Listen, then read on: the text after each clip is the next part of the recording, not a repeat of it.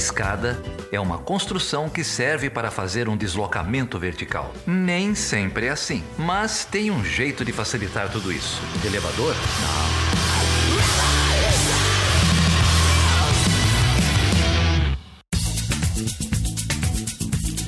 Seja bem-vindo e seja bem-vinda a mais um episódio do Chutando a Escada. O meu nome é Felipe Mendonça e hoje eu vou aqui ter a honra de receber uma das hosts de um podcast que, olha, eu gosto muito, acompanho desde o início. É um podcast novo, começou ali no final do ano passado, que é o Transmissão Direitos Humanos. Transmissão Direitos Humanos é um podcast que fala sobre ativismo, advocacy, pra gente que trabalha com direitos humanos.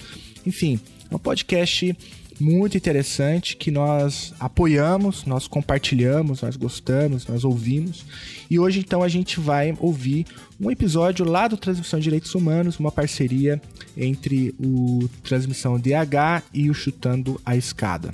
Mas antes eu receber aqui a Suhaile, que é uma das hosts do, do Transmissão Direitos Humanos, eu queria agradecer imensamente todos vocês que compartilharam o último episódio Chutando a Escada, lá com o pessoal do Data Lab. Foi um podcast muito comentado também, a gente recebeu bons feedbacks. E o, o, e o episódio de hoje a gente segue nessa toada de dar voz a gente que a gente respeita, que a gente escuta, que a gente compartilha das ideias. Então a gente faz uma conexão ali entre a comunicação comunitária e agora agora a gente vai falar sobre segurança pública e mobilização popular. A gente ainda continua então no campo da mobilização popular. Com o Data Lab semana passada a gente ouviu a galera do jornalismo, da criação de narrativas por meio de dados e hoje a gente vai falar sobre ativistas de direitos humanos, segurança pública, sempre na chave da mobilização popular. Bom, eu queria mandar um abraço, então, principalmente pro pessoal do site A Rebelião, que compartilhou aí o último episódio é, e mandou um feedback bem interessante sobre o episódio número 118, se não me engano, sobre o trabalho escravo no Brasil. O Samuel Spellman também, que mandou uma sugestão pra gente de tema sobre superexploração do trabalho. Aliás, esse é um tema muito atual, em tempos né, de pseudo-liberais, que flertam com protofascistas, né? Hoje mesmo tem aí a discussão da MP da liberdade econômica, que agudiza a, a exploração do trabalhador, por exemplo, permitindo trabalhos ao trabalho ao domingo, coisa do tipo. Então, Samuel Spellman, o pessoal da Rebelião, obrigado por compartilhar esse episódio. Lembrando que você pode seguir o Chutando a Escada no Twitter, como Chutando a Escada, também no Facebook, também como Chutando a Escada, e no Instagram, também como Chutando a Escada. Você também pode mandar e-mails para perguntas@chutandoaescada.com.br e você também pode apoiar o Chutando a Escada. Para isso, você tem que entrar lá no www.chutandoaescada.com.br/apoio. Lá você vai encontrar três formas, três métodos diferentes para ajudar o Chutando a Escada financeiramente. Se você não puder ajudar financeiramente, você pode ajudar compartilhando é, esse episódio e outros na sua rede de contatos, no seu WhatsApp, enfim, nas suas redes sociais aí de preferência. Bom, eu vou ligar então para a Suhaile para bater um papinho com ela e para contar para vocês um pouco o que, que vai acontecer hoje.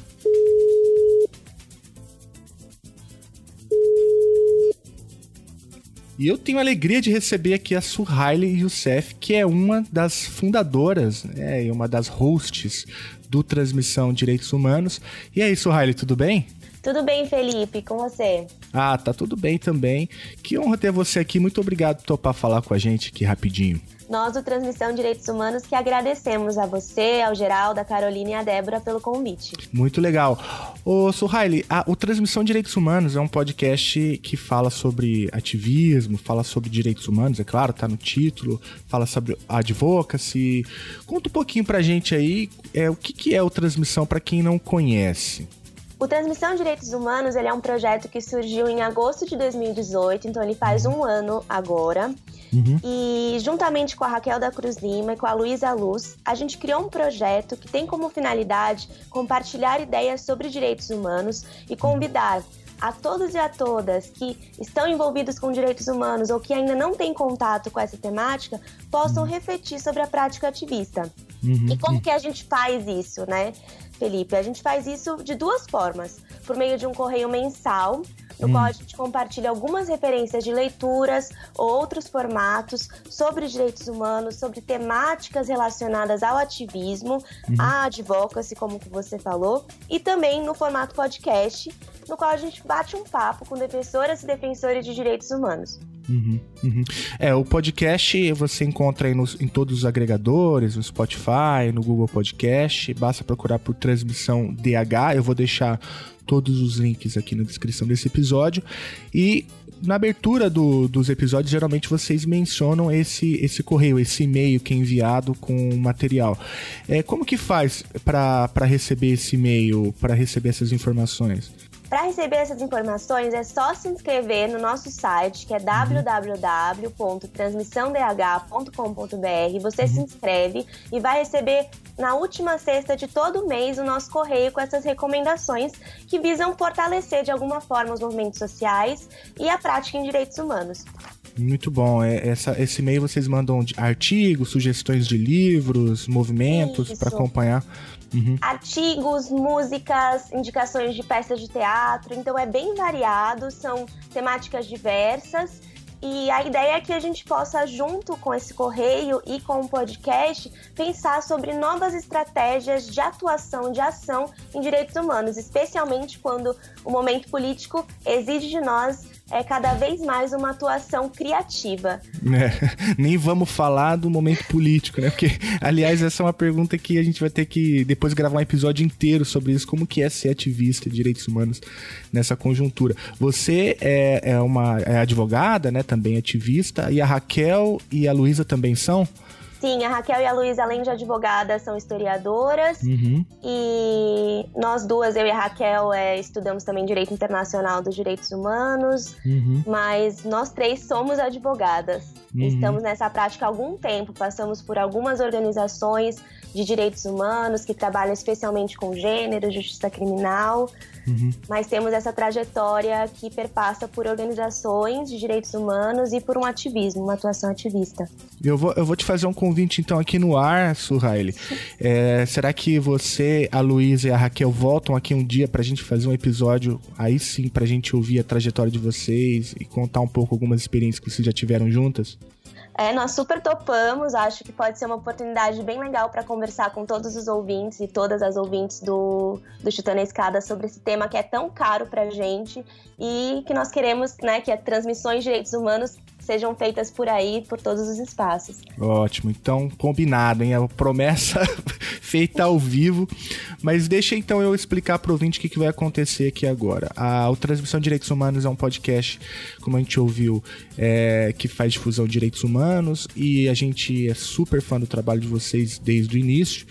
É, e aí a gente, é, numa parceria aqui com Transmissão DH, nós vamos ouvir um episódio que vocês publicaram lá, o episódio número 7, não é isso? Isso. É, nesse episódio número 7, nós conversamos com a Edna Jatobá, que é uhum. diretora executiva, executiva do Gajop, é uma ONG que trabalha em Pernambuco, especialmente com temas de segurança pública, direito das crianças e do adolescente e justiça criminal. Uhum. E nessa conversa com a Edna, nós falamos um pouco sobre segurança pública e mobilização popular a partir de uma perspectiva da importância dos ativistas de direitos humanos retomarem o trabalho de base para repensar suas estratégias de atuação.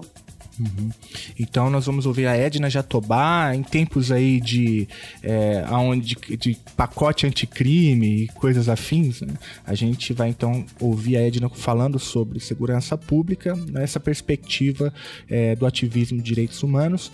E aí é, você tem, ouvinte, duas opções. Você pode seguir com a gente aqui nesse episódio e ouvir o episódio na íntegra, ou você também pode pausar, assinar o Transmissão em Direitos Humanos no seu feed, procurar o episódio número 7 e ouvir por lá, que você vai ouvir o mesmo episódio, a mesma conversa com a Edna Jatobá, é, que foi um papo incrível, né? E aliás, todos os episódios do Transmissão de Direitos Humanos eu recomendo que você escute todos na íntegra, maratone, faça isso, é, porque o trabalho de fato é um trabalho muito interessante. E Suhail, se o ouvinte aqui do Chutando da Escada é, quiser apoiar o, o podcast de vocês, a iniciativa de vocês, como que faz?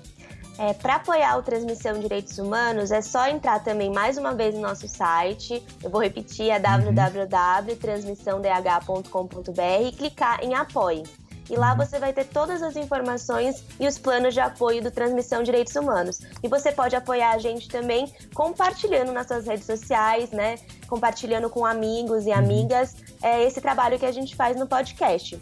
Uhum. E pra gente, Felipe, é muito importante que quem tá ouvindo também compartilhe e dê um feedback do que acharam nesse episódio, para contar um pouquinho pra gente. Nós estamos no Instagram, no Facebook e no Twitter também. Então entra lá e conta pra gente o que achou e dê um feedback do nosso trabalho. Tá bom, a gente vai deixar então o link pro Twitter, o Instagram e o Facebook do Transmissão Direitos Humanos aqui na descrição desse episódio. E faça como chutando a escada, compartilhe o Transmissão Direitos Humanos, é o que a gente vai fazer aqui agora. Trabalho bom, a gente quer perto da gente, então conte com a gente, viu, Suhaile? Manda um abraço pra Raquel e pra Luísa também. Conte sempre com a gente aqui, tudo que a gente puder ajudar, a gente faz questão em ajudar porque de fato essa conjuntura, né, que ataca os direitos humanos como um todo, mas também ataca os ativistas, né? O Brasil é um país muito perigoso para se defender direitos humanos. É, então a gente a gente tem muito respeito e carinho pelo trabalho de vocês. Parabéns. Muito obrigada, Felipe. Justamente isso que você falou sobre como se cuidar fazendo uma prática ativista em direitos humanos é um dos temas que mobiliza o nosso podcast também do uhum. Transmissão Direitos Humanos. Vocês que ouvirem vão perceber. E agora a gente está lançando uma nova série que chama Fazendo Justiça, que o primeiro episódio foi lançado nessa segunda. Uhum. Então, quem quiser também ouvir, fica disponível para vocês no Spotify. Então é isso aí. Escutem o Transmissão de Direitos Humanos. E agora, então, a gente vai ouvir um super bate-papo com a Suhaile, a Raquel e a Luísa, que entrevistaram a Edna Jatobá, cientista social, especialista em políticas públicas e diretora executiva do Gabinete de Assessoria Jurídica às Organizações Populares, a GAJOP. É isso? Falei certo? Exatamente, falou certinho, Felipe. Valeu, valeu, Suhaile, muito obrigado. E a gente se encontra, então temos um encontro marcado. Raquel, Luísa, aí ó, promessa feita ao vivo. Promessa feita. Obrigadão, Felipe.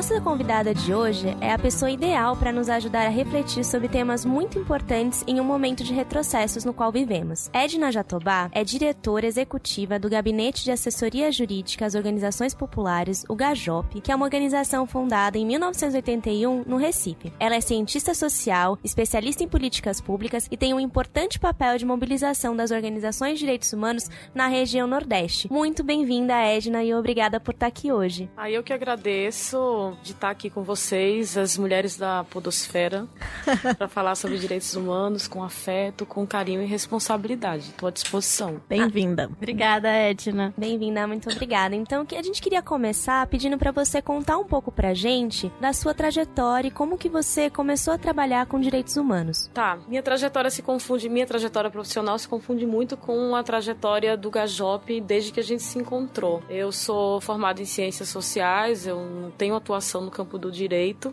e o GAJOP é o Gabinete de Assessoria Jurídica às Organizações Populares. Só que quando eu encontrei o GAJOP, que eu comecei a trabalhar lá ainda como estagiária, eu trabalhava num dos únicos programas que não tinham direito como referência, o, a atuação da advocacia como referência, que era o programa Educação para a Cidadania, e era um programa também muito focado nas comunidades, que é o, sempre, o que eu sempre gostei muito de fazer e onde eu gostei de atuar e atuo desde sempre. Então, o Gajop ele executou por muito tempo a política de proteção, né, a vítimas e testemunhas familiares de crimes e ao Provita, e também executou por algum tempo o programa de proteção à criança e adolescente ameaçada de morte em Pernambuco, o PPCAM. Bem, o Gajop ele criou esse programa de proteção, né, que virou política pública depois. Então, passou muito tempo e muita energia investindo nesse campo do desenvolvimento desse projeto e, e da proteção como um todo, que era uma coisa pouco vista e pouco pensada estruturalmente e nacionalmente. Bem, então era um programa que tomava tanta energia que sobrava pouca energia para se colocar também nos outros espaços que eram os espaços que eu que eu sempre é, me identifiquei mais. O Gajop também antes de fazer essa coisa da proteção, do trabalhar no campo da proteção, começou mesmo dando assessoria jurídica às organizações populares, muito no campo fundiário. E a minha trajetória que eu tento trazer para o Gajop quando eu entro, especialmente na coordenação executiva, que eu já passei por todos os onde vocês pensarem que existiu do, dos cargos do Gajop, eu já já circulei. Mas é isso, era trazer um pouco para as origens da, da assessoria jurídica para aproximar é, o campo dos direitos humanos, da advocacia popular e tudo que se profissionalmente poderia se oferecer enquanto o, o gabinete de assessoria jurídica das organizações populares para as organizações populares, para as pessoas, para as comunidades. E isso a gente já vem fazendo há algum tempo, tentando remodelar algumas situações. Por exemplo, a gente sempre observava o campo do, da advocacia popular muito focado em coletivos, né, em organizações, mas a gente começou a olhar especialmente agora para o campo meio que não, não, eu não posso dizer individual, mas numa atuação que está junto do jovem negro, pobre, morador de periferia, que muitas vezes está chega numa audiência de custódia ou na delegacia por ser usuário de drogas, enfim, e está lá absolutamente sozinho, sem entender o que está se falando, sem ter acesso à sua família. E a gente não via coletivos de advocacia popular voltados para isso. A gente sempre viu muitos advogados populares que tentavam fazer um arranjo e dar conta dessa situação. Foi quando a gente começou a estruturar um trabalho, né, e buscar financiamento para pensar isso, como é que a gente se organiza também no campo da justiça criminal para fazer o que a gente sempre fez ao longo do tempo, que foi assessoria jurídica popular. Edna, é muito interessante o que você fala dessa trajetória do Gajop ter começado, né, com os movimentos mais fundiários. Quando que foi essa virada que vocês passaram a perceber que também era importante olhar é para o campo da justiça criminal, né? Houve uma mudança na forma como o movimento de moradia se colocava. Como que foi isso, né? E principalmente você colocou também de entender que esse trabalho do Gajop era um trabalho também de direitos humanos. Como foi esse momento, essa virada que você coloca pra gente aqui? Então, quando se trabalhava com assessoria jurídica das organizações populares no campo mais a regularização fundiária, isso obrigava,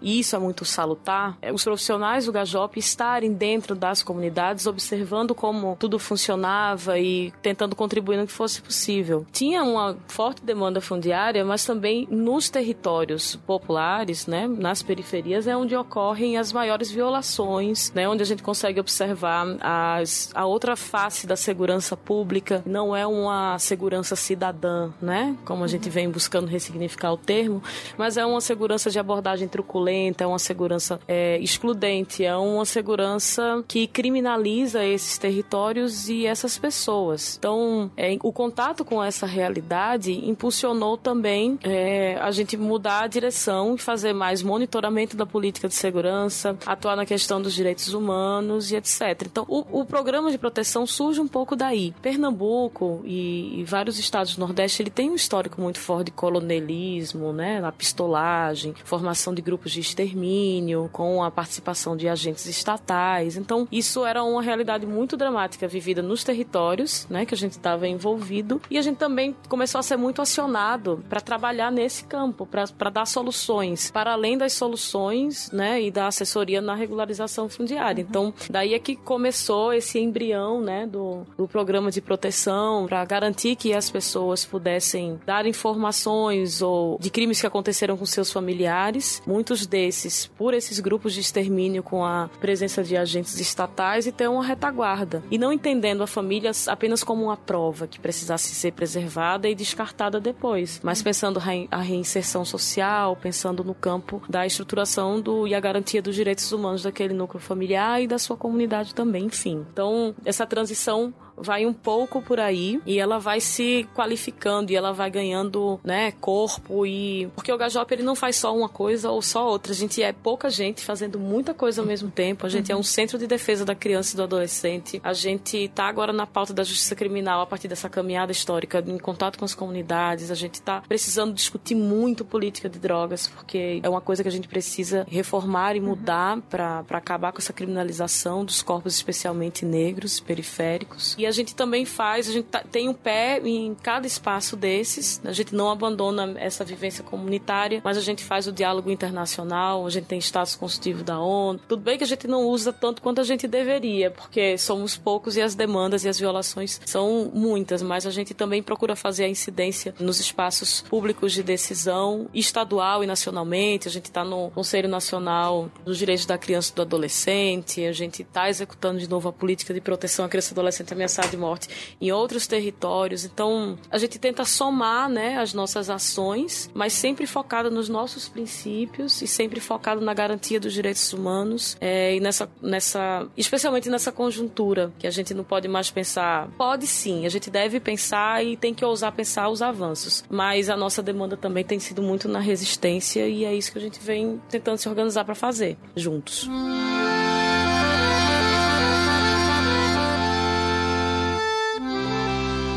Só, assim, dialogando com uma coisa que você disse que acho que é interessante a gente sublinhar sempre, é, é muito importante essa visão sobre as famílias e as pessoas, né, as vítimas com quem vocês trabalham não serem simplesmente é, instrumentalizadas no processo, né? Isso é muito rico de se pensar a dimensão humana e da garantia de direitos desse grupo e das pessoas envolvidas nessas violações, né? Não só em como isso diz algo para o movimento maior de direitos humanos, mas é importante essa valorização daquela dimensão individual individual, né? Eu acho que isso é super interessante no trabalho de vocês. Pegando justamente o gancho com isso que você trouxe agora, né, de como o trabalho, como vocês foram impulsionados a trabalhar com segurança pública e com temas de justiça criminal, muito a partir dessa, dessa relação com as comunidades. Então, uma pergunta ao inverso disso. Em algum momento nesse trabalho, quando vocês atuam junto com as comunidades, fazem esse trabalho de militância, algum um trabalho mais próximo à militância de base, vocês encontram e têm dificuldade de lidar com discursos mais mais punitivistas nesse âmbito? E aí, quais foram os aprendizados desse processo para vocês? Olha,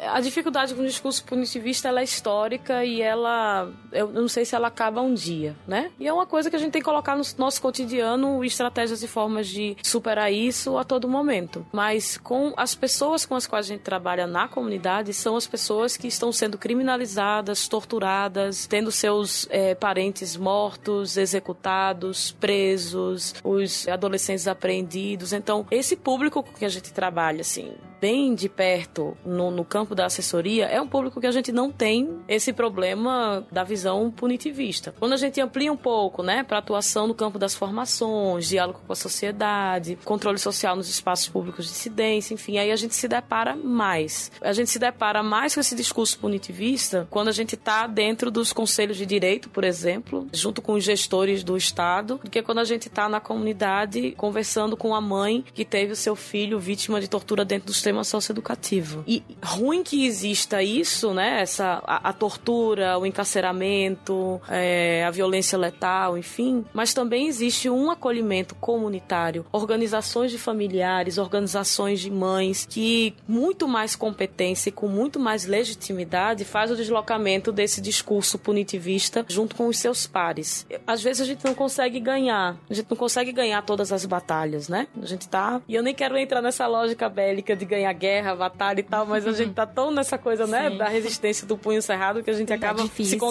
contaminando um pouco. Mas nem sempre a gente ganha esse discurso, nem sempre a gente consegue é, reverter de, de maneira ampla a opinião pública, mas a gente consegue fazer isso a partir de um trabalho de base, porque trabalho de base é isso, trabalho de base demora, trabalho de base não é a curto prazo, né? Ele não dá respostas imediatas, é uma construção e que a gente fica muito feliz em saber que as pessoas que caminham conosco, elas também pensam assim e não poderia ser diferente. Não dá para encontrar uma lógica punitivista na mãe que tem seu filho dentro do sistema socioeducativo, que é espancado e perde um baço, que tem seus dedos amputados depois de uma sessão de tortura, né, que foi morto dentro do sistema socioeducativo e queimado e, e teve o seu sangue para escrever nas paredes da unidade socioeducativa bem-vindos ao inferno. Então, impossível imaginar que esse público que a gente trabalha diretamente, que essas mães, esses pais, esses familiares vão ter um discurso punitivista, né? E, e nem quando eles estão é, diante dessa situação, o discurso deles é com relação à punição do Estado, né? Que seria muito natural entender a responsabilização, não a punição, mas a responsabilização do Estado nessas situações. O, o discurso deles é o discurso da proteção do seu filho, da sua filha, do seu adolescente que está ali naquele espaço. Então,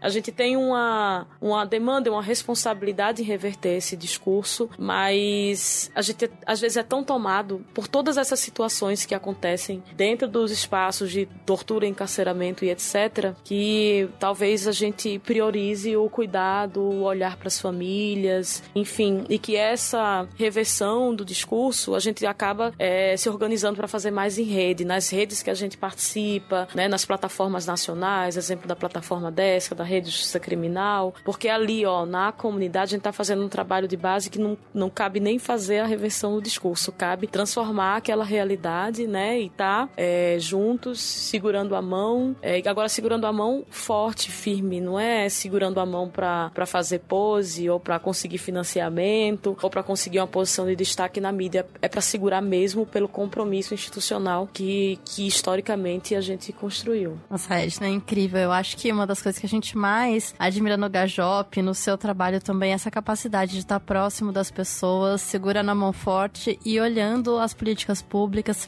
se inserindo nesses espaços. E você mesmo mencionou, né, que para fazer isso, o Gajop se insere em algumas redes e tanto eu quanto a Luiz e a Suhaile, a gente conheceu mais de perto a Rede Justiça Criminal, né, que é um coletivo de organizações que faz um trabalho de advocacy, né, de pressão para adoção de políticas públicas ligadas ao sistema de justiça criminal. E o período que a gente mesmo também vivenciou a rede, né, o advocacy era um carro-chefe, um grande diferencial de como a rede trabalha e que dependia muito da capacidade de se inserir nesses espaços de tomada de decisão, no legislativo, no executivo, para poder vender ideias de políticas públicas, né? Então a gente ficou curiosa para saber como nesse novo cenário, né, de um governo de outra direita, com um congresso com vários deputados novos, senadores que também são de uma outra direita, é possível conceber o trabalho de advocacy. Vocês acham que ainda vai existir espaço para esse tipo de incidência, de buscar parceiros que compram projetos de lei, que compram ideias de políticas públicas de dentro do Estado? Olha, o Gajop entrou na rede de justiça criminal em 2017. Né? A gente é o membro mais novo da rede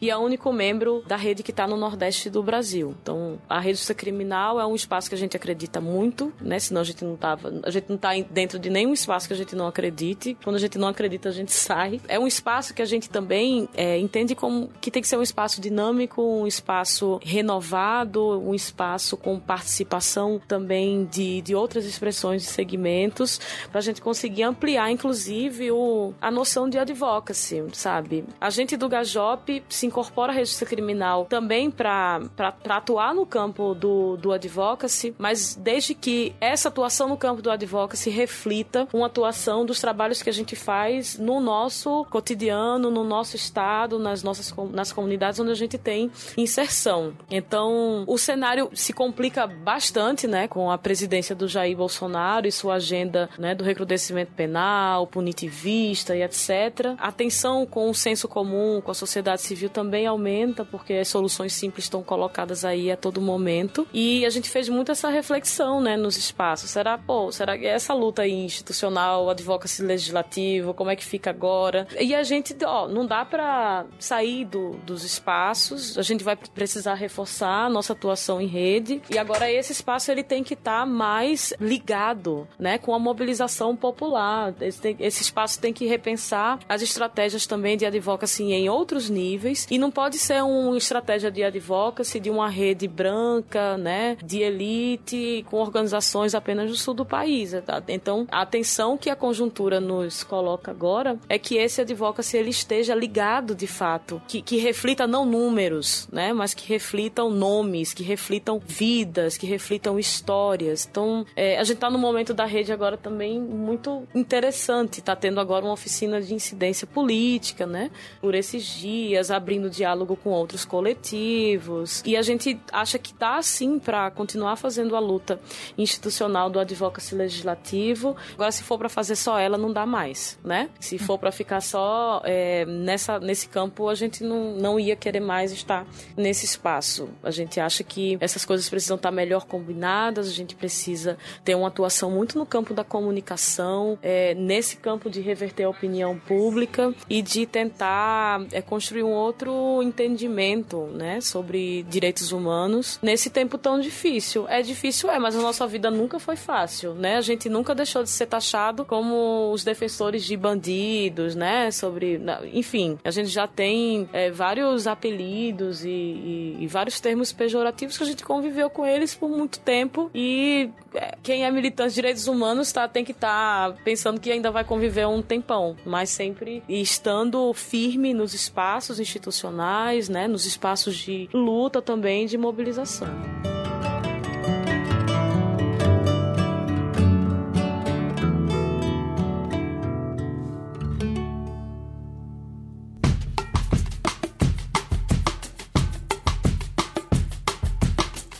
Interessante você falar sobre essa necessidade de, apesar da, da continuidade do advocacy no legislativo, a necessidade de mobilização de outros movimentos, inclusive pensando em quem participa desses movimentos e na diversificação das pessoas que integram, de não serem só pessoas brancas e não serem só pessoas do Sul. A nossa próxima pergunta é, vai bem nessa direção. Então, vocês têm essa, essa experiência, por exemplo, em participação em outros espaços é, fora do âmbito público, em fóruns populares, e hum, como que vocês veem nesse momento muito a capacidade das ONGs de diversos setores de fazer essa mobilização de que você falou, especialmente pensando se esses espaços dos quais vocês já participam têm esse potencial de crescer, de mobilizar mais pessoas, levando em conta que agora no mínimo está muito público, muito acirrado esse discurso anti-direitos humanos e até contra o politicamente correto, né? Então, as estratégias mesmo de comunicação que você mencionou que a gente precisa pensar, e aqui esse é um tema que é sempre caro, é, também dialogam com, com isso, né? A gente tem aí um impasse que não é novo, você tem toda a razão. Ele nunca foi um discurso majoritário, mas agora ele tem um outro nível de, de antagonismo, nesse momento, pelo menos, né? É, assim, isso que tu traz, Luiz, eu queria dar um exemplo prático, que foi a, o envolvimento e articulação que a gente fez de um Fórum Popular de Segurança Pública. Justamente nesse sentido, porque existem experiências formais de controle social, né, de acompanhamento de políticas públicas, etc., muito realizado por um grupo grupo muito especializado, né? Muito estudado, enfim, que acessa esses espaços e só eles acessam esses espaços. E a gente pensa que tem que ter um nível de acompanhamento da política pública de segurança e direitos humanos no campo mais popular, né? E não é um campo de não vamos empoderar pessoas para participar disso, não. As, as pessoas que vão nos empoderar a fazer os outros níveis de advocacy. Então, a experiência do Fórum Popular de Segurança Pública foi muito nesse campo. Não foi o Gajop que criou o Fórum Popular de Segurança Pública esse fórum ele surgiu com várias organizações, a maioria delas organizações de base, assim, sabe, bem, é, bem dentro do território mesmo, é, para cobrar uma outra política de segurança pública para o estado, para os municípios, onde essas organizações fazem parte, etc. Ah, mas é um movimento estadual. Ah, dane-se, né? A gente precisa começar de algum espaço. Então, esse fórum que estava dentro das comunidades, discutindo um tema que é muito difícil, discutir saúde na comunidade é fácil, discutir educação é fácil, discutir segurança pública não é. Porque discutir segurança pública dentro das comunidades oferece risco. Né? A gente teve várias situações que polícia entrou em conferência prévia, furou pneu de bicicleta de quem estava participando né, da, das reuniões, enfim. Mas a gente conseguiu, ó, sem grana, só com, com articulação no momento difícil da conjuntura. A gente fez isso em julho e agosto, perto das eleições, que foram as eleições talvez mais acirradas que a gente tem no, né, nesses últimos tempos, de, de projetos bem é, diferentes. E a gente conseguiu mobilizar na base quase duas mil pessoas discutindo segurança pública em todo o estado de Pernambuco. Isso é incrível, Edna. E não foi dentro de gabinete, não foi chamado pelo Estado, que a gente insistiu muito para que a gente fosse ouvido de uma maneira institucional, a partir de uma conferência, enfim. Não rolou, então a gente vai fazer a nossa. Tanto é que depois setores, né, assim, de governos municipais e etc, quiseram participar, a gente disse: "Não, não vai participar não. Vocês quiserem participar, vocês uma conferência, que é o dever de vocês e vocês participam e a gente também. Agora nossa, só quem vai participar é a gente. Então, só foi sociedade civil, foram 55 conferências prévias realizadas sem grana, realizadas dentro de casa das pessoas, realizado dentro de quadra de, de, de, né, de escola, realizado em praça pública, é, dentro de igreja, dentro de terreiro de um banco demanda. Então, e eram as pessoas que, que protagonizavam esses espaços, traziam seus anseios e apresentavam uma outra política de segurança. Qual foi a un única regra que serviu para todas? Nenhuma das propostas de segurança pública podem atentar contra os direitos humanos. E a gente conseguiu. Fez um caderno com mais de 150 propostas de segurança. A gente colocou 350 pessoas dessas que participaram das conferências prévias debaixo de um viaduto, porque a gente não tinha dinheiro para alugar um espaço que coubesse todo mundo, né? A gente não tinha grana para alugar banheiro químico, a gente não tinha nada disso. E a gente fez debaixo de um viaduto, porque é simbólico fazer no meio de uma comunidade, assim, era um viaduto no meio de uma comunidade pobre do Recife, onde tem muita abordagem é, arbitrária da polícia e etc. Tem muito, muita pressão da especulação imobiliária para que eles saiam dali. Mas a gente fez ali também porque a gente não tinha um teto e o viaduto era bem grandão, dava para ficar todo mundo embaixo, se chovesse não ia ter problema. E aí, como a gente pensa essa lógica de estar tá perto, de fazer as coisas junto, sabe o fato, ó, não tem banheiro químico, mas as pessoas das comunidades, elas cederam as suas casas para todo mundo da conferência, se precisasse ir ao banheiro, ia no, no banheiro delas, sabe? Os comerciantes estavam olhando lá, a gente enlouquecido com as frutas que a gente recebeu de doação e eles estavam lá, do dono do mercadinho, dando bandeja de papelão de graça pra gente ter onde colocar as frutas. Eu fico arrepiada só de lembrar. É, as pessoas da comunidade indo pegar as frutas, levavam para sua casa para lavar e cortar, para facilitar que todo mundo tivesse acesso. Então, a gente acha que esse é o caminho de fazer uma, uma política de controle social, sabe, no campo da segurança, no campo dos direitos, é envolvendo as pessoas. É as pessoas protagonizando os espaços, né, sem tecnicismo, sem discurso arrogante, né, sem querer ensinar as pessoas, né, o, o que é o melhor para a segurança pública, é que as pessoas nos ensinem quais são esses caminhos, porque eu não sofro abordagem truculenta da polícia. Então, eu não posso falar com propriedade sobre como, como acontece, como deveria acontecer. Eu posso talvez falar com um pouco mais de propriedade como deveria acontecer, porque é uma situação hipotética, a gente faz o controle acompanhamento, sabe? Agora, como acontece que tá errado, eu não tenho propriedade, essas pessoas têm, né? Então, é, é possível, eu acho que é um, uma puta estratégia da gente fazer uma comunicação diferente, sabe? É de passar na comunidade com bicicleta de som, dizendo que vai ter a conferência, e, e não ter muita grana para ter essa bicicleta passando o tempo todo, então vai fazer um porta a porta. Olha, a gente é não sei da onde, a gente queria conversar sobre a conferência que vai ter aqui sábado, só tá sabendo? Entre, minha filha, quer um cafezinho, sente aí.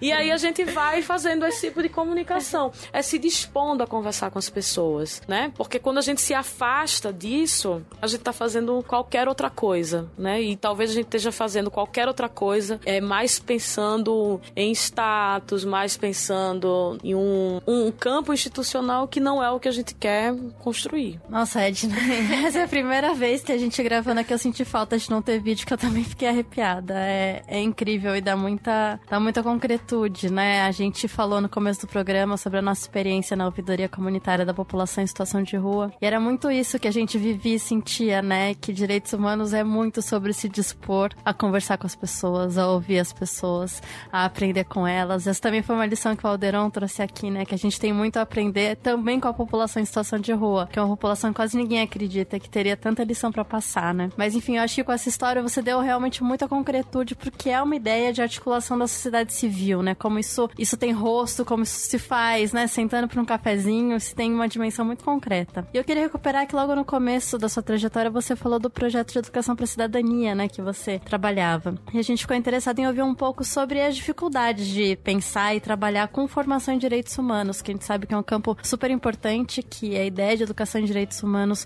permeia esse conversar, né? Mas a gente queria ouvir na sua experiência um pouco mais sobre isso. Programa Educação para a Cidadania é um dos poucos programas do Gajop que estão lá até então, desde que começou, né? Ele é executado sem, sem interrupção. E a gente vai ampliando, encontrando novas estratégias, dialogando com outros atores, mas sempre focado, né, no público que historicamente a gente conversa. É difícil trabalhar no campo da formação, né? Como a gente já, já vem constatando. Por outro lado, também não é tão difícil assim, porque a gente tá falando da realidade das pessoas, do direito das pessoas, né? Do, de como elas acessam as coisas, como a gente desmistifica o que, que isso não é favor, né? Que isso, enfim, que, que, que é uma realidade muito forte na, a gente se depara. Eu acho que talvez seja uma das. Tá, o discurso punitivista não é tanto, mas o entendimento que o Estado quer colocar que está fazendo um favor, que está fazendo caridade, isso aí atrapalha um bocado, porque, né, assim, tira as pessoas da postura do enfrentamento mesmo. Então, eu acho que esse é um, um obstáculo. Como é que a gente também dialoga com o Estado para dizer, olha, vocês precisam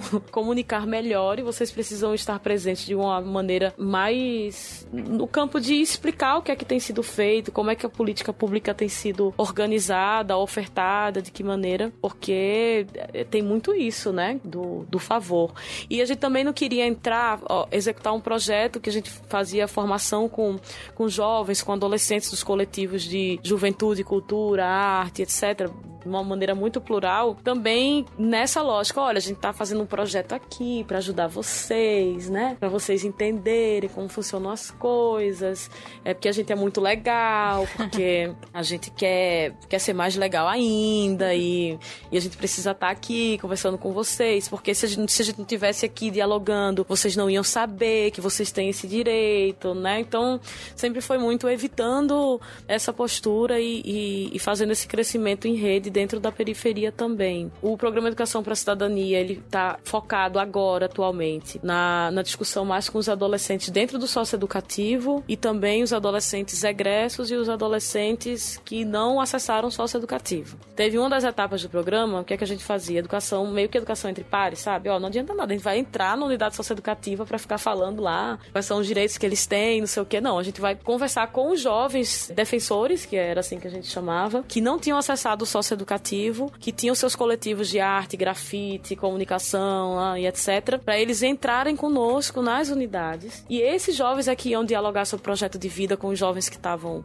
lá dentro, sabe? Para pensar o seu crescimento individual e pensar a sua estratégia de sobrevivência quando eles saíssem do, do sistema socioeducativo a partir de, uma, de um outro jeito. Não ficar, sabe, ah, pelo cuidado do CRAS, do CRES, do, da liberdade assistida, do profissional lá da assistência, que tem que ter tudo, mas eles precisam estar juntos enquanto jovens, assim, descobrindo outra realidade, uma coisa bem bacana. Eu gosto muito de trazer para o campo prático, assim, eu acho que é mais fácil de entender. A gente também gosta.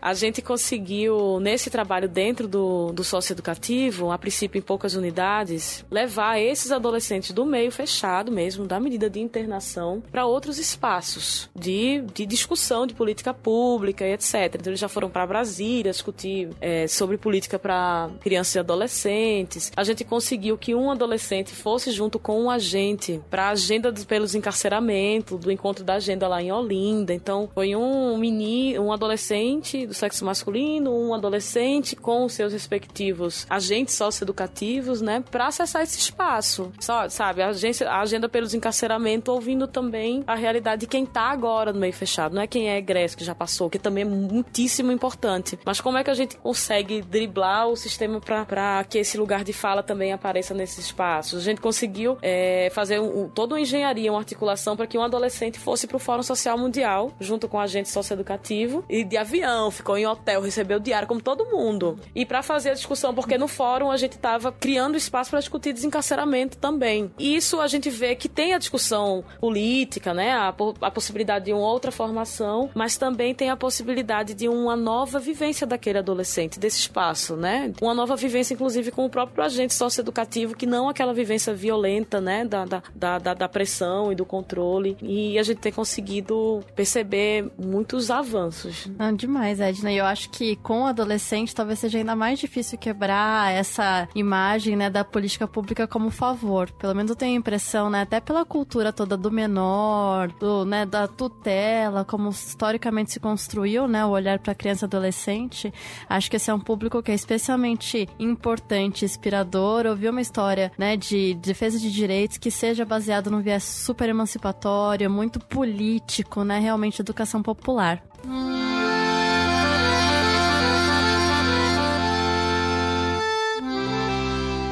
Foi legal que você já trouxe esse tema de criança e adolescente, Edna, porque é uma das coisas que a gente pensou em perguntar para você. Eu tava até recuperando aqui que um ouvinte nosso conversou com a gente no Twitter, o Diogo Cabral, e ele falou que ele queria ouvir um pouco sobre crianças e adolescentes ameaçados, né? Que você falou que é um tema que o Gajop atua. Você pode contar um pouco pra gente do trabalho nessa área? Tá. É, tem um trabalho no Programa de Proteção à Criança e Adolescente Ameaçado de Morte. Tem também um trabalho que a gente está começando agora de, da Família Solidária, que é bem interessante. E também tem um trabalho de acompanhamento e vistoria dentro do sistema socioeducativo, trabalho de formação com os agentes socioeducativos, trabalho de formação com os jovens que estão em medida de internação, com os egressos, enfim. A gente é um centro de defesa, então a gente tem que fazer direitinho esse papel. E a gente também está na coordenação da ANSED, que é a Associação Nacional do Centro de Defesa da Criança e do Adolescente. Então, o nosso trabalho junto com esse público dentro do sistema socioeducativo está também seguindo esses todos esses níveis.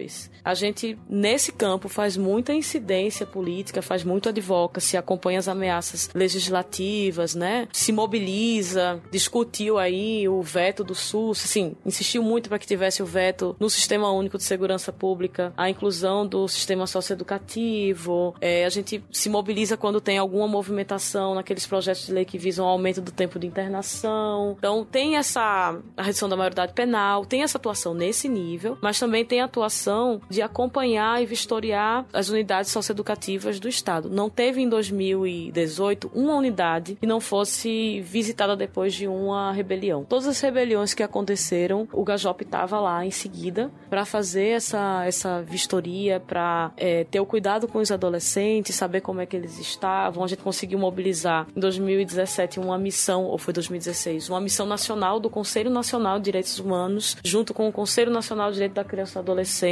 ao sistema socioeducativo em Pernambuco depois da morte de seis jovens dentro do sistema socioeducativo em Pernambuco. Pernambuco, em cinco, cinco anos, foram 49 adolescentes assassinados dentro do sistema. É o pior é, lugar para um, um, um adolescente estar tá em medida de internação, né? É Pernambuco. E aí também tem a questão que o que você estava tratando de, ah, mas como a gente também faz essa discussão da política pública que não é um favor e etc. Como é que o Estado, o Estado quer dizer que é um favor, mas o Estado sequer consegue manter aquele adolescente vivo, consegue dar garantias de que ele não vai ser assassinado. Tanto, né, fora isso aí, é, é bastante dentro da unidade de internação também. E o Estado ainda quer fazer, junto com o judiciário, o executivo junto com o judiciário, ainda querem que a família entenda e que a sociedade entenda que quando aquele menino tá, tá muitas vezes adolescente tá ameaçado, ele dá uma medida de internação, não, para dizer que não, é porque lá ele vai estar tá protegido, né? Então, e como é que a gente pensa também a nossa participação na execução do programa de proteção à criança e adolescente ameaçado de morte nessa perspectiva, sabe? Na perspectiva também da reinserção social, mas entender aquele adolescente como sujeito de direitos e aquele adolescente que ele precisa mesmo na proteção ter o seu direito à convivência familiar e comunitária garantido, né? Que ele são, são adolescentes que têm é um público muito próximo do sistema socioeducativo, né? Envolvido com, com algum ato infracional, enfim, mas que tem que se fazer um esforço para que aquele adolescente ele não não sinta a realidade nem do sistema socioeducativo meio fechado, nem do sistema mais para frente do sistema penal mesmo, adulto, e nem a morte. Então,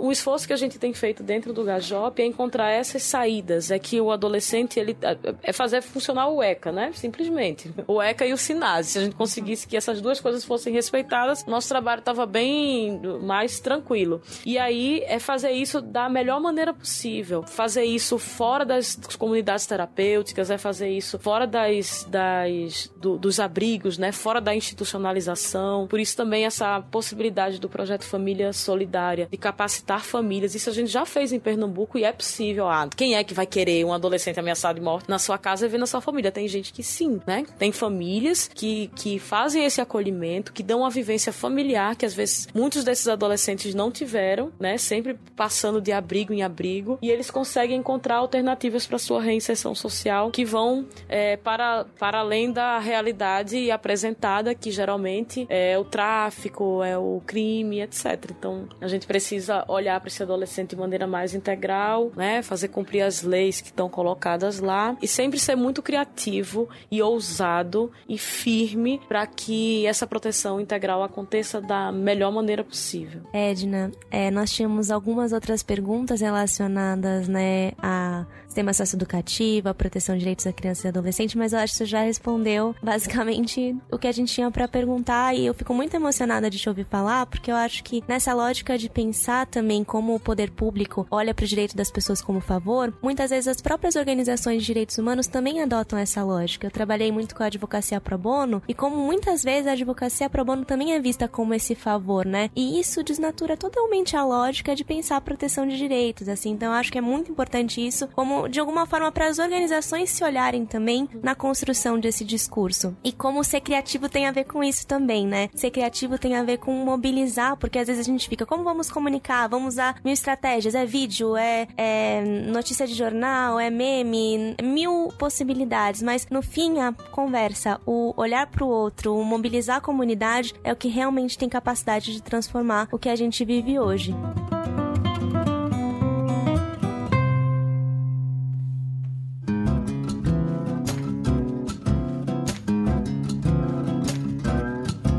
Edna, tem algumas perguntas que a gente separa especialmente para fazer para todo mundo que vem aqui no programa, porque a gente acha que assim a gente vai criando um diálogo entre as várias pessoas que passaram por aqui. A gente sabe que essa esse trabalho de quem tá na ponta buscando transformação social e como você disse, segurando a mão junto de verdade, próximo, sem largar, olhando no olho, fazendo esse trabalho que demora para surtir resultados, inclusive, é algo que pode ser desgastante, pode exigir muito das pessoas que fazem isso, né? Então, a primeira pergunta que a gente faz para você é o que te estimula a continuar nessa, nessa luta com essa esperança, essa convicção que você mostrou aqui pra gente hoje? Olha, é, é tudo que a gente recebe em troca nesse diálogo, né? É tudo, toda conquista que a gente, por menor que seja, sabe? Liberar um adolescente do, do meio fechado depois de muita incidência, de conversar com o juiz, né? Tem, a gente tem uma equipe maravilhosa no, de, de pessoas muito comprometidas. Então, aquela coisa de que o universo conspira a favor de quem, né? Então a gente traz, consegue trazer para junto muita gente boa. Então é, esse compromisso ele ele alimenta também, sabe? Quando você não faz um trabalho sozinho, como quando a sua organização toda pensa do mesmo jeito, quando a gente faz é, sem sem estar tá muito preocupado com repercussão negativa, a gente já, né? A gente já fez, não, mas olha, vai pegar mal pro Gajop. Ah, dane-se, vai vai continuar pegando mal. É. Porque, por exemplo, a, é fazer incidência para tirar um menino de dentro do sócio educativo que tinha perdido um, um baço. Depois de muita tortura, ele conseguiu fugir. Aí a mãe entrou em contato dizendo: Olha, o que é que eu faço? Ele tá muito doente e tal. A, a, cirurgia dele tá com problema porque ele, depois da cirurgia, ele já apanhou de novo e ele não quer voltar para lá. Eu não quero que ele volte e tal. E consegui fazer uma incidência junto ao judiciário pro judiciário dizer: Olha, é, ele vai, não vai voltar para lá. Ele vai ficar. Ah, mas e o, o ato infracional dele? Olha, Eu não vou olhar para o ato infracional, não. Eu vou olhar para a proteção integral do adolescente. Não, mas a sociedade, ah, a sociedade. A sociedade que colocou ele lá, a sociedade que. Então,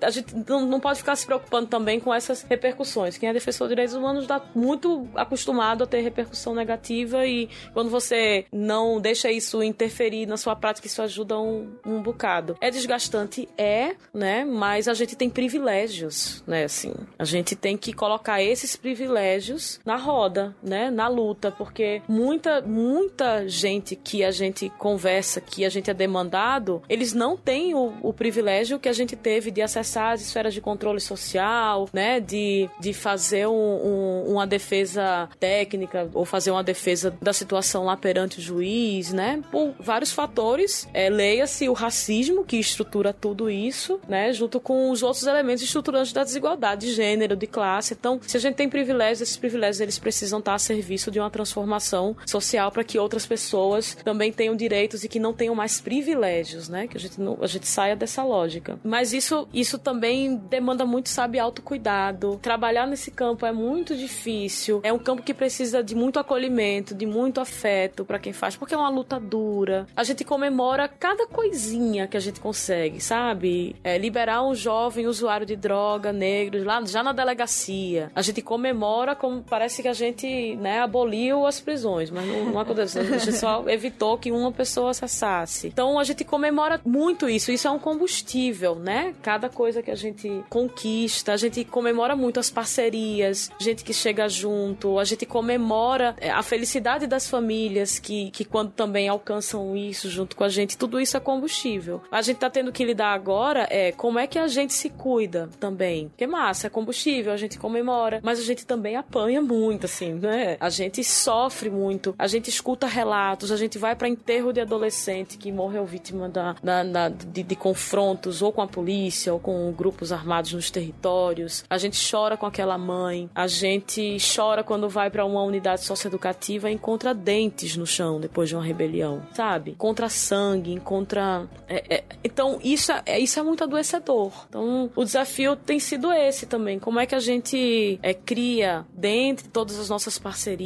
os espaços que a gente convive e tal, é uma rede também de acolhimento, de proteção pra gente, que a gente também uhum. pode pensar nisso, a gente deve pensar nisso. Senão é muito, muito pesado, a gente não aguenta. E pra gente precisar segurar forte, né, na mão de todo mundo, a gente tem que estar tá vivo, né, a gente tem que estar tá minimamente bem, com saúde, e a gente precisa preservar muito a nossa saúde mental, porque a gente vive numa sociedade enlouquecedora, uma sociedade doente, uma sociedade covarde, cruel. Então a gente precisa se proteger também e a gente precisa ser duro quando precisa, intransigente na luta dos direitos, fazer o carnaval que tiver que ser feito, né? Quando acontece uma situação de violação, mas a gente precisa também é, ser acolhido, a gente precisa criar espaços para acolher os nossos companheiros e companheiras e a gente precisa acolher também, porque acolher é um jeito de preservar a nossa saúde mental também, né? Edna, você falou muito do que é uma das perguntas que a gente tem feito em todos os programas para defensoras e defensores de direitos humanos que vêm aqui conversar com a gente, porque a gente tem essa preocupação de que trabalhar com direitos humanos pode adoecer muitas vezes. Uhum. E você tem alguma estratégia pensando em tudo isso para se cuidar? E dentro da organização, né, do Gajop, você disse nós somos poucos e as violações são muitas, né? E os desafios são muitos. Tem alguma estratégia de vocês dentro da organização ou pessoal sua que você queira compartilhar com a gente? Olha, a gente tem nossas estratégias, mas todas elas ainda muito insuficientes diante do volume é, de violações e o volume de adoecimento que a conjuntura está trazendo. Então, a gente vai continuar procurando. Não tem uma certa que a gente, ó, ai, deu conta, tá tudo tranquilo.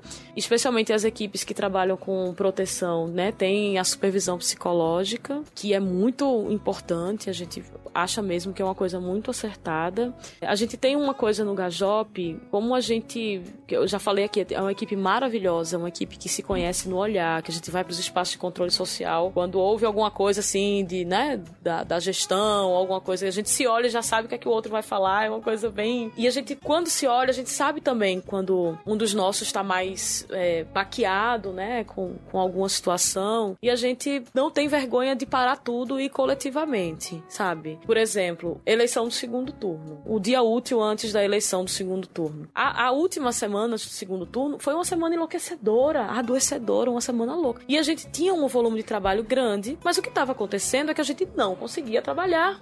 Uhum. Não dava, era impossível. A gente conseguia, né, resolver alguma coisa mais urgente, mas trabalhar mesmo não estava dando. O que, é que a gente fez? Vamos parar. Vamos parar e vamos conversar e vamos fazer outra coisa, vamos se cuidar do jeito que a gente sabe, do jeito que dá para ver o que acontece. Então, a gente tem muito esse cuidado, a gente não não, não força até a, a nossa equipe, a gente a gente se força quando tá numa situação limite que a gente precisa dar conta, mas a gente tem que saber também os limites do de, de até onde a gente consegue e como é que a gente se cuida. Então, se é para parar todo mundo, a gente vai parar todo mundo e não vai ter expediente, a gente vai ficar só só se cuidando. Nossa, o programa foi incrível. É, muito obrigada mesmo, Edna. Agora a gente vai passar para quem já acompanha e já ouviu os outros episódios para o nosso momento Faça a sua transmissão. É isso aí, Edna. A gente, como é um projeto voltado a compartilhar ideias, reflexões, inspirações no campo dos direitos humanos, a gente convida quem vem aqui a deixar a sua dica de um artigo, um livro, um filme, uma música, enfim, o que for. Então agora é o seu momento, Edna. Faça a sua transmissão. Então, é, eu tô lendo agora o livro do Carl Hart, Um Preço Muito Alto. Uhum. Né? A jornada de um neurocientista que desafia a nossa visão sobre as drogas. E, nossa, não pode dar spoiler também, né? Pode, um pouquinho Mas é, é, um, é, uma, é uma coisa muito renovadora, assim, muito inovadora e renovadora. Uhum. É um outro jeito de pensar a política de drogas, é um, um jeito de pensar a centralidade do racismo, né? Nessa discussão de drogas. Convida quem tá lendo a pensar de outro jeito. A dizer, olha, será que a droga mesmo que não... Né? O do senso comum. Uhum. Ou, ou, ou será mesmo o racismo? E aí ele coloca o, o livro, ele narra fatos da vida dele, né? Que é um neurocientista negro, né? Cresceu no, em, em bairros operários, né? Norte-americanos. E aí ele faz toda essa discussão. Que ele coloca, ó, você pode dizer, não, é um caso que eu tô colocando. Não, é uma história de vida é, associada a um trabalho, um puta trabalho científico, né? De dados e etc. Que é, ressignifica. Então, eu acho que é, é uma boa dica. Leiam. Muito bom. Vai entrar na minha lista. Eu acho que a gente mais gosta de reflexão assim que é bem inovadora. Obrigada de novo, Edna, pela participação. Foi maravilhoso e a gente tinha muito tempo esse desejo de conseguir sair do Sul, mas é meio difícil sempre por recursos, então foi muito bom que você tenha aproveitado um pedacinho na sua agenda e conseguido vir aqui conversar com a gente. Obrigada. Ah, eu que agradeço. É, e obrigada pela potência das discussões, assim, pelo aprofundamento, por toda a reflexão sobre o aspecto humano mesmo dessa trajetória, tanto o seu quanto das pessoas com quem você trabalha, né? Enfim, foi lindo, de verdade. foi muito lindo mesmo, obrigada. Obrigada a vocês. E bom, para todo mundo que tá ouvindo a gente, fica hum, o convite para vocês comentarem, interagirem com a gente, com a Edna, também pelas redes sociais. A gente tá no Instagram, no Twitter, no Facebook. E a gente também, como a gente disse no começo, tem uma, um correio, uma newsletter que a gente envia todo mês, no final do mês. E para quem quiser receber, é só acessar o nosso site www.transmissãodh.com.br. Gente, muito obrigada por tudo. Até a próxima. Tchau, até a próxima. Tchau, pessoal. Até a próxima.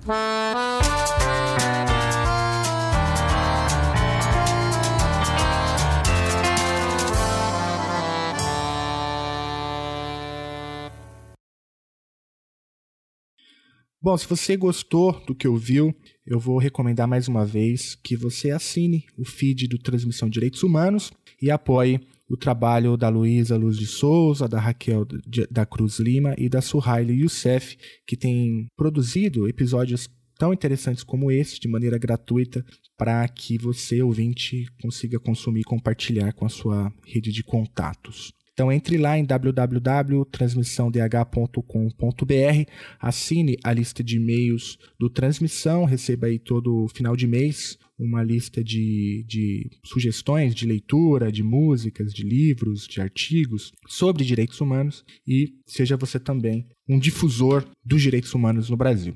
É isso, um forte abraço e até a semana que vem.